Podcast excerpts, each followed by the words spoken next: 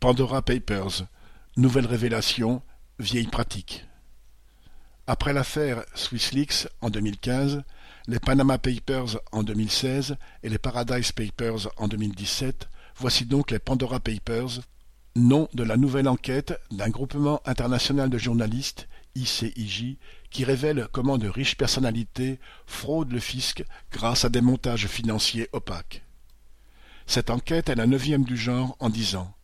Après avoir épluché quelques douze millions de documents ayant fuité, six cents journalistes de l'ICIJ rendent publiques les méthodes par lesquelles des chefs d'État, des dirigeants politiques, des personnalités du sport ou du show-business se débrouillent pour ne payer ni taxes ni impôts.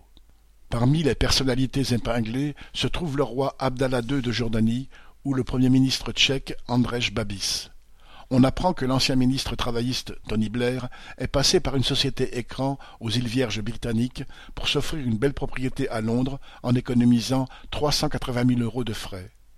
Dominique Strauss-Kahn, ex-directeur du FMI, ce qui en fait un bon connaisseur des rouages de la finance internationale, a établi une société de conseil à Ras Al Khaimah aux Émirats arabes unis. À travers sa société, Parnasse International, il n'optimise pas seulement ses finances personnelles, mais encore celles des présidents du Togo, du Congo-Brazzaville, du Sénégal et d'autres encore. Parmi les noms qui sortent de l'ombre, on trouve aussi Sylvain Maillard, député macroniste de Paris, qui possède des parts d'une société basée aux Seychelles. Ce grand naïf affirme, tomber de sa chaise. Il aurait laissé son meilleur ami utiliser son nom et sa signature.